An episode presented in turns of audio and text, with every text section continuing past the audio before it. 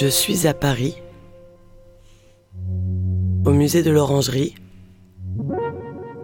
où l'on a organisé une exposition de tous les animaux de la Terre.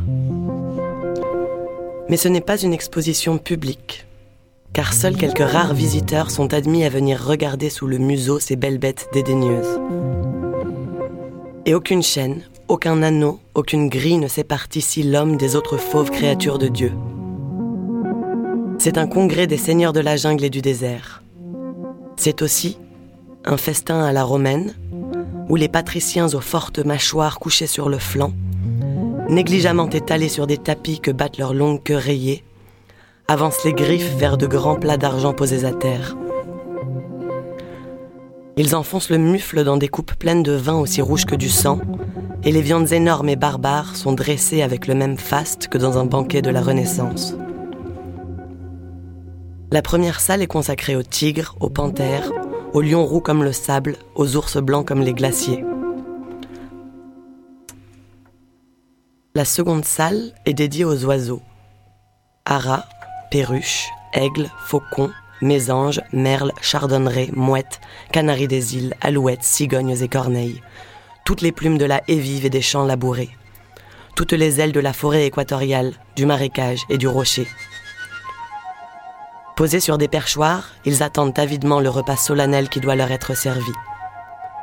Et c'est moi qui suis chargé de leur présenter les plats de vermeil pleins de grains, de poissons, de mouches ou de vers de terre, ou de quartiers de viande pourrie que s'arrachent les oiseaux de proie.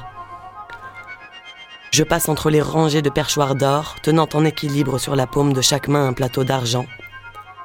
Et les vautours au gros ventre qui fiantent comme des harpies, les aigles toutes ailes dehors, hagards et pompeux comme s'ils sortaient d'une fresque impériale, les longs courriers en costume de voyage et les colibris gros comme une pierre précieuse se pressent et plongent la tête dans les plats assaisonnés de verre luisant. Soudain, l'Olympe des oiseaux, le panthéon des bêtes fauves se vide comme par enchantement, et je me trouve sur la terrasse de l'orangerie, par un jour d'automne, auprès d'une chaise longue où un vieil homme malade est étendu sous une couverture à carreaux. Ses grandes mains majestueuses d'anciens forgerons sont posées sur ses genoux décharnés.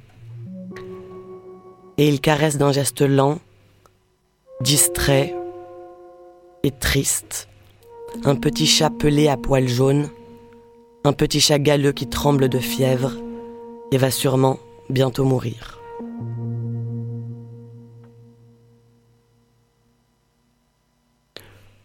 Je suis dans un chemin creux bordé de haies vives.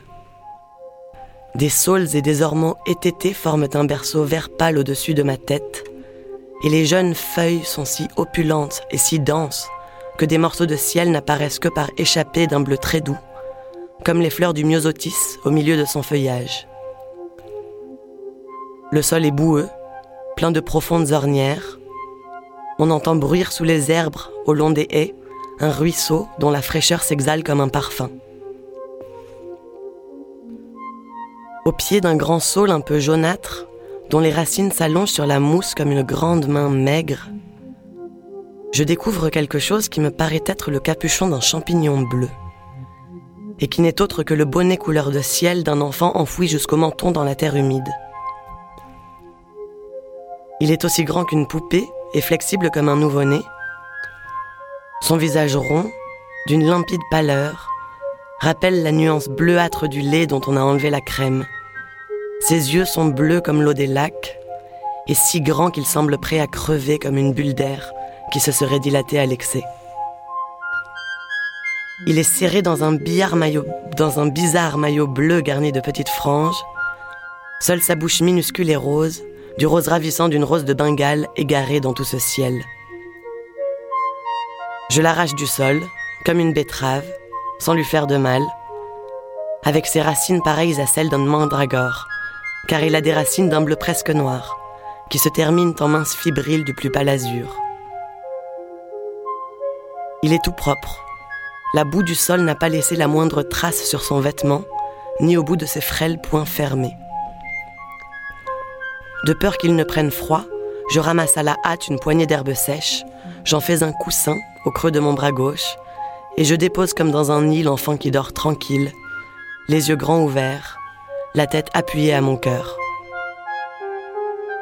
Mais il s'anime, ses lèvres s'entr'ouvrent, et je suis soudain réveillée par son doux cri, son cri aigu, son cri charmant d'hirondelle.